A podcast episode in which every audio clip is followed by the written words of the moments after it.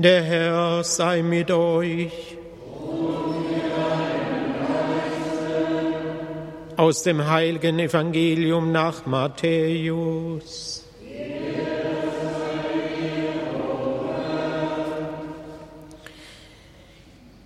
In jener Zeit sprach Jesus zu seinen Jüngern, wenn ihr betet, sollt ihr nicht plappern wie die Heiden, die meinen, sie werden nur erhört, wenn sie viele Worte machen.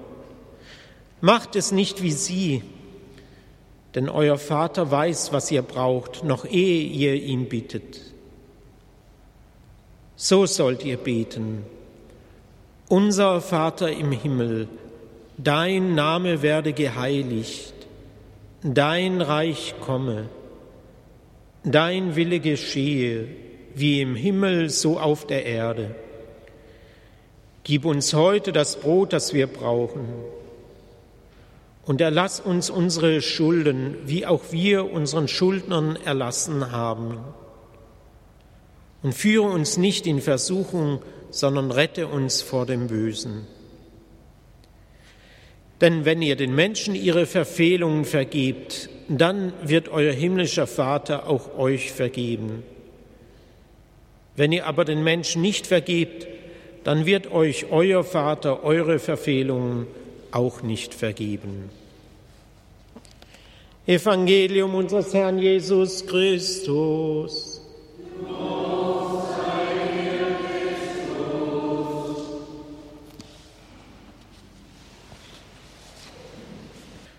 Wort und Antwort, Wort Gottes und Antwort des Menschen im Gebet.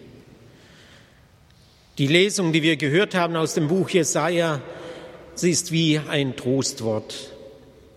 Wir Menschen machen manchmal so viele Worte. Die gedruckte Literatur ist unüberschaubar. Aber von diesem einen Wort, da verbirgt sich Gott selber in dem Wort des Propheten Jesaja. Von diesem einen Wort, vom Wort Gottes, wissen wir, dass es wirklich fruchtbar wird, wo Menschen hörenden Herzens sind, da wird es wirken, da wird es in die Herzen der Menschen fallen, da wird es die Menschen verändern. Vielleicht spüren wir das nicht immer so deutlich, aber ich vertraue auch einmal darauf, dass gerade ihr alle, die ihr immer wieder kommt, um das Wort Gottes zu hören, dass das in eurem Herzen etwas bewirkt und hoffentlich auch in meinem. Gott spricht, er teilt sich mit. Und das ist wirklich eine schaffende Kraft, eine gestaltende Kraft. Wie sind doch die Urchristen an diesem Wort gehangen, das als die ersten schriftlichen Texte vorlagen, es gab ja keine Vollbibel, aber als sie doch die ersten Seiten auf Papyrus geschrieben zum Beispiel, in anderer Art und Weise dieses Wort wie einen Schatz versteckt, bewahrt, gelesen, überliefert haben. Und wie hat es sie geprägt? Und das hoffe ich, dass das auch an uns geschieht.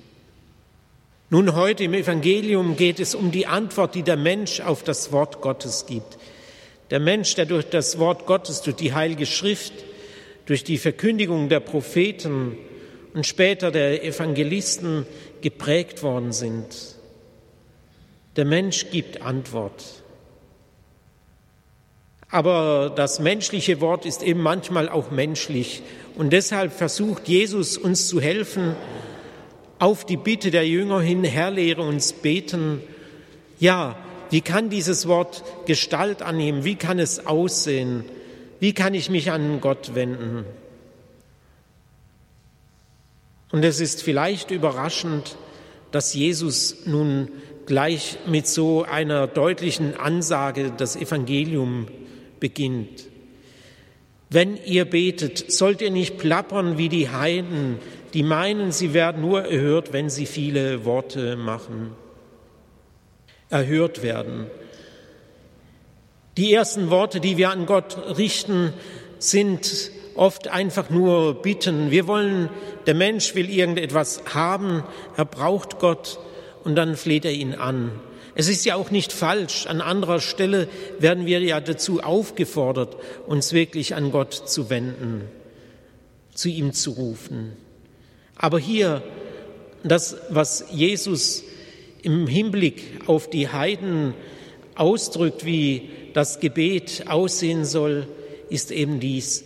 Nicht einfach zu meinen, dass wir Gott zu irgendetwas überreden müssten. Und wie wenn man jemand überreden will, dann kommt oft so ein Wortschwall, man trägt alle Gedanken zusammen, man überschüttet den anderen und du musst doch und du sollst doch und ich will, dass du das und jenes für mich tust. Das ist aber nicht der erste Schritt unseres Betens. Jesus sagt, macht es nicht wie die Heiden, denn euer Vater weiß, was ihr braucht, noch ehe ihr ihn bittet. So sollt ihr beten, unser Vater im Himmel, dein Name werde geheiligt. Es geht im Beten zuerst gar nicht darum, als ob wir Gott von irgendetwas überzeugen müssten, was wir bräuchten. Eben, es hat es ja schon geheißen. Gott weiß es sowieso. Gott weiß, was uns Not tut. Auch an den ganz irdischen Dingen. Er ist ja nicht blind und er weiß, in welchen Schwierigkeiten wir stecken. Doch für ihn und für uns soll Gebet zuerst Beziehung sein, indem wir Gott nicht als ein anonymes Wesen anreden, sondern indem wir sagen dürfen, so wie Jesus es uns gelehrt hat, unser Vater im Himmel. Allein durch diese wenigen Worte drücken wir ja etwas völlig Neues aus als Christen, was die Menschen bisher noch nicht gekannt haben dass wir Gott als unseren Vater verstehen dürfen. Gott ist unser Vater. Und Vater heißt Beziehung haben zu jemand. Es gibt manche Menschen, die vielleicht zu ihrem eigenen Vater, zu ihrem leiblichen Vater keine gute Beziehung hatten. Es mag womöglich diesen etwas schwerer fallen, sich so gegenüber Gott auszudrücken. Vater im Himmel. Und doch ahnen wir ja, und deswegen leiden wir ja manchmal an unseren eigenen Vaterbeziehungen vielleicht, leiden wir ja darunter, im Hinblick auf das Ideal, dass Gott unser Vater ist, dass wir Menschen uns diese Vaterschaft nicht so leicht geben können. Von unserem Vater im Himmel wissen wir aber, dass er für uns da ist, dass er sich um uns sorgt, dass er uns einlädt, Beziehungen zu ihm zu haben. Das drückt sich auch aus in der Art und Weise, wie Jesus sich selber den Menschen zugewandt, ihrer angenommen hat, wie er Kinder in die Mitte genommen hat, sie gesegnet hat. Diese liebende Zuwendung, wo ein Kind geborgen ist beim Vater. Das ist der erste Schritt des Betens, dass wir uns dessen vergewissern, wenn wir beginnen zu beten, Vater unser im Himmel, geheiligt werde dein Name. Das soll in unserem Herzen brennen, dass wir die Heiligkeit dieses Vaters ehren und dass Gott groß wird in dieser Welt. Nicht wie ein Machthaber dieser Welt, der mit Gewehren und Panzern andere beherrschen will, sondern ein Vater, der in Güte die Herzen der Menschen an sich ziehen will, verwandeln will, dass sie von seiner Liebe betroffen gemacht einen guten Weg für ihr Leben wählen. Und dann setzt sich das Gebet Jesu fort, indem er zu Gott selber sagt, dein Reich komme, dein Wille geschehe. Wenn wir zuerst an Gott denken und an sein Reich, das in dieser Welt Wirklichkeit werden soll, dann kommen wir nicht zu kurz. Im Gegenteil, wenn Gottes Reich in dieser Welt lebendig ist, wenn wir selber einwilligen in den Willen Gottes, wenn wir selber Teil dieses Reiches werden, dann können wir in aller Gelassenheit leben dann wissen wir schon auch um das Ziel unseres Lebens. Und wenn sein Reich Wirklichkeit wird in dieser Welt, dann wird mir alles zum Besten gereichen. Auf ein Gott, der Vater ist, ist Verlass. Auf sein Reich, das in dieser Welt gegründet wird, das ist es, was uns Hoffnung gibt bei dem vielen Durcheinander, das wir in dieser Welt erleben. Gut, und dann dürfen wir in unserem Beten auch an das denken, wessen wir bedürfen. Gib uns heute das Brot, das wir brauchen. Wir rechnen in diesem Augenblick damit, dass Gott wirklich unserer Not abhilft. Und wir wissen, dass all das, was uns zum Besten gereicht, dass wir uns das selber nicht erwirtschaftet haben. Wir machen unseren Beitrag dazu, das tägliche Brot. Wir dürfen ruhig auch an das Brot auf dem Tisch denken. Und wenn kein Bäcker da wäre, wenn kein Bauer da wäre, der das Getreide vorher angepflanzt hätte, dann hätten wir auch kein Brot. Wir sind also gleichsam Werkzeug, Mitarbeiter dessen, was Gott an uns wirken will. Aber wir wollen nicht, indem wir zu Gott bitten und beten, sozusagen unseren Vorrat anhäufen. Wir wollen nichts horten. Denken wir an die Israeliten, die auf dem Durchzug durch die Wüste nach Gott gerufen haben, dass er für sie sorgt, dass sie, die hungern und dürstend waren, das Nötige bekommen. Und was hat Gott gemacht? Er hat ihnen das Manna geschickt, er hat ihnen die Wachteln geschickt. Aber sie sollten jeden Tag nur das ernten, aufsammeln, was sie für diesen Tag gebraucht hatten. Einfach um sich darin einzuüben, jeden Tag wieder aufs Neue von der Güte Gottes zu leben, jeden Tag wieder neu zu sprechen.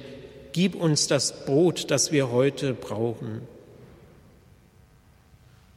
Gott ist nicht einfach unser materieller Versorger, sondern er ist unser Vater, der uns liebt, der will, dass es uns gut gibt, geht und deshalb die Voraussetzungen schafft, dass wir leben können. Gib uns heute das Brot, das wir brauchen. Wir dürfen nachher aber auch in der Eucharistie, in diesem Brot des Lebens, in dem Leib Christi selber die Nahrung sehen, die uns geschenkt wird von Gott, dass wir leben können, dass wir von seiner Gegenwart leben, dass wir wissen, er ist mitten unter uns. Jesus unterlässt uns nicht zu beten, dann aber auch dass wir einander die Schuld erlassen, dass wir einander vergeben. Die Auseinandersetzung mit dem Bösen in dieser Welt, auch das soll und darf Bestandteil unseres Betens sein, weil wir wissen, wir sind in eine Welt hineingestellt, in der vieles nicht in Ordnung ist. Und manchmal sind wir auch Teil der Sünde und erleben, wie andere an uns sich vergehen. Jesus möchte uns aber heilen, Jesus möchte uns retten. Und er möchte vielleicht auch unsere irdischen Vaterbeziehungen heilen, er will es sicher. Wenn wir eine Beziehung gehabt haben zu unserem irdischen Vater, die vielleicht belastet war. Vergebt einander eure Schuld. Wenn wir den Menschen nicht vergeben würden, so endet das Evangelium, dann könnte auch unser Vater unsere Verfehlungen nicht vergeben. Vergebung empfangen von Gott, dem Vater, das ist es, was er möchte. Das weiß er, dass wir das brauchen. Unser Leben bleibt blockiert, ohne Kraft, ohne Freude, wenn wir einander nicht vergeben können. Und deshalb lädt er uns ein, immer wieder mit der Zusicherung, dass er uns schon längst vergeben hat. Liebe Schwestern und Brüder, was ist das für ein Beten, das uns heute Jesus lehrt? Wenige Sätze, doch so wunderbar und alles Wesentliche ist darin. Dass wir zunächst uns in die Beziehung zu Gott, unserem Vater, wissen und da hineinstellen.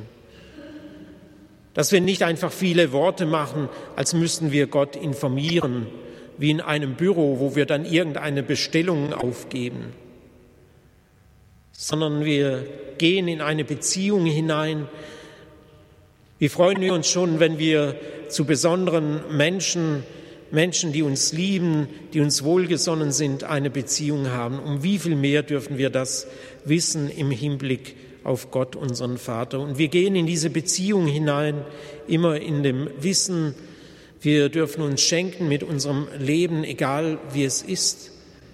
Aber noch mehr dürfen wir auch empfangen, empfangen die Fürsorge des Vaters, empfangen die Vergebung.